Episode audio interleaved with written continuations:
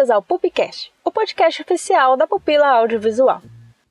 No episódio de hoje, vamos falar sobre cor e sobre como as cores influenciam nossos sentimentos e chegam até a evocar sons e imagens na nossa cabeça quando assistimos um filme ou uma série. É agora que lembramos da criação do Technicolor, que possibilitou na metade do século passado que filmes fossem feitos com cores vibrantes, e não mais só em preto e branco. Um exemplo disso é o clássico multicolorido O Mágico de Oz.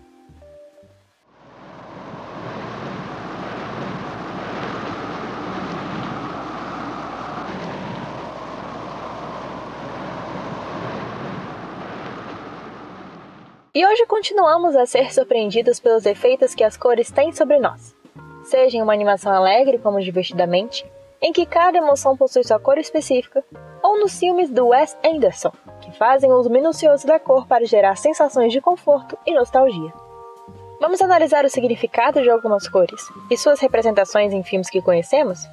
Vamos lá! Primeiramente, vamos pensar na cor vermelha.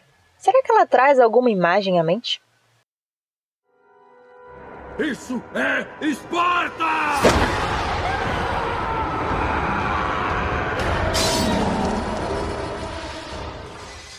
Você talvez tenha pensado em sangue. Vermelho é uma cor forte, intensa, de alerta. É a cor do sangue. E por isso se faz tão presente em filmes de guerra, como no áudio que ouvimos do filme 300, que conta a história da brutal batalha entre os espartanos e os persas. Realmente teve muito sangue. Mas também existe um outro significado oposto a esse último para a cor vermelha. Se você é uma pessoa mais pacífica, já pode ter imaginado qual é. Mas o coração não é como uma caixa que fica cheia. Ele aumenta de tamanho quanto mais você ama. Eu sou diferente de você. Mas isso não faz com que eu te ame menos. Na verdade, faz com que eu te ame mais.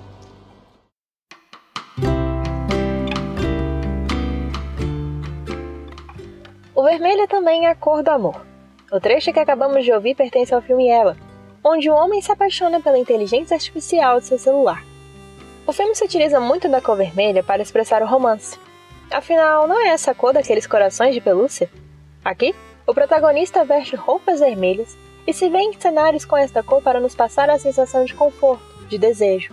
É a cor da paixão e do fogo, literalmente também do fogo interno que ilumina nosso espírito humano. Pablo Picasso disse uma vez: Se eu não tiver vermelho, eu uso azul.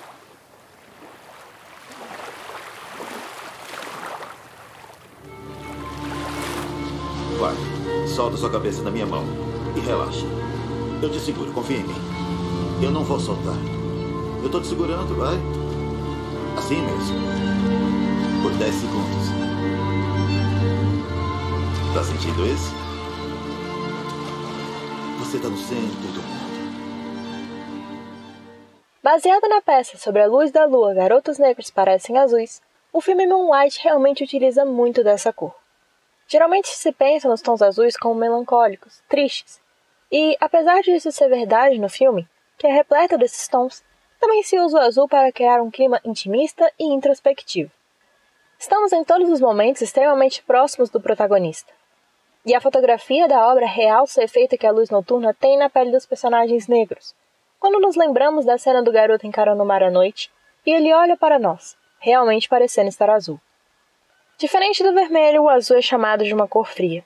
Por isso, é curioso que o próximo filme que trouxemos para analisar se chame Azul é a cor mais quente.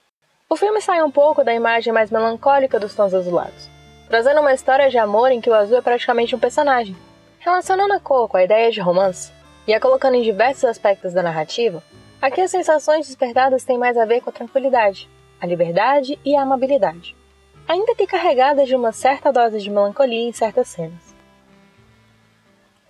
Agora, se existe uma cor que traz alegria quase que instantaneamente, essa cor é o amarelo.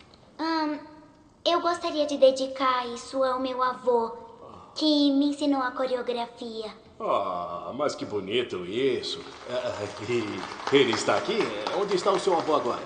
Ele tá no porta-malas.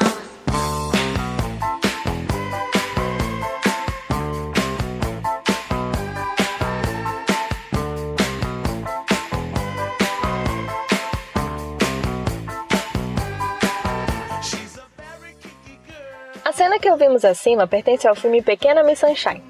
Pensando que Sunshine significa literalmente luz do sol, fica mais fácil entender a relação da cor com o clima mais acolhedor, otimista e que simboliza a juventude. Ah, e se ficou alguma dúvida? É só lembrar que amarelo é literalmente a cor da personagem alegria indivertidamente. Oh, me, and the bom, Oh, espere, não vá, espere. Muito bem. Terceiro não, não. Obrigada, mas eu só queria saber que caminho tomar. Oh, isso depende do lugar. Aonde quer ir. Oh, realmente não importa, desde que eu... Então, não importa. Que caminho tomar? E agora? Qual foi a cor que te veio à cabeça ouvindo esse diálogo?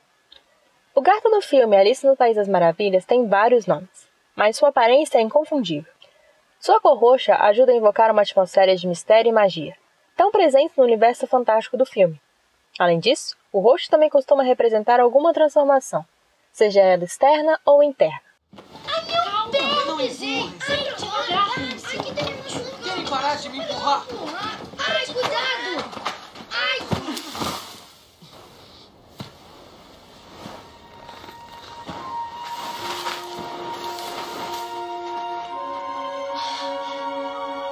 Impossível. Tudo bem. Só pode ser imaginação de vocês. Eu imagino que pedir desculpas não é o bastante. Não, é pouco. Mas isso basta! Branco. A primeira imagem que nos ocorre é provavelmente a da neve. Não temos muita neve no Brasil, mas talvez por isso os filmes estrangeiros que a retratem tenham um lugar tão importante no nosso imaginário. É a cor da paz e nos lembra filmes natalinos, com um clima de equilíbrio e união. Então se lembra bem de que todo traidor pertence a mim? O sangue dele é minha propriedade. Tente pegá-lo. Acredita mesmo que a força bruta vai tirar o meu direito? Reizinho. Aslan sabe que a menos que eu tenha o sangue dele, como manda a lei, toda Nárnia será subvertida e perecerá em fogo e água. Esse menino morrerá na mesa de pedra. Como diz a tradição. Ok, mas aqui lembramos de As Crônicas de Nárnia. A neve incrivelmente branca ocupa um grande espaço na história, fazendo a neve ser quase que um personagem, e colocando o nome da vilã do filme de Feiticeira Branca. Isso nos mostra que a cor tão límpida também pode ser, desculpe a piada, muito fria, utilizada para propor ameaça, desconforto, solidão e poder. E parece que chegamos ao fim da nossa paleta de cores. Espero que tenham gostado dessa experiência sensorial. Não é incrível como podemos criar imagens a partir de trechos de filmes conhecidos? Bem, e agora que já sabemos do poder que as cores têm para os filmes, da próxima vez que for assistir a alguma obra audiovisual, tente reconhecer as emoções e significados que as cores trazem para aquela história. Pode ter certeza, quando nos sentimos aconchegados, nostálgicos, felizes ou mesmo desconfortáveis assistindo alguma cena, é porque a equipe de arte realizou um grande trabalho com as cores para isso. Essa é ou não é uma área incrível? Ah, e a galera de arte aqui da Pupila tem umas dicas especiais. Se liga no Pupila Indica de hoje. Os perfis Instagram colorpalette.cinema e Film and Color fazem posts com prints de filmes e suas paletas de cores. E se quiser algo um pouco mais teórico, os livros If It's Purple, Someone's Gonna Die, algo como Se é roxo, alguém vai morrer, mas ainda sem tradução para português, e o famoso A Psicologia das Cores são boas pedidas para saber mais sobre o universo das cores. Esperamos que tenha gostado do Pupcast. Até a próxima!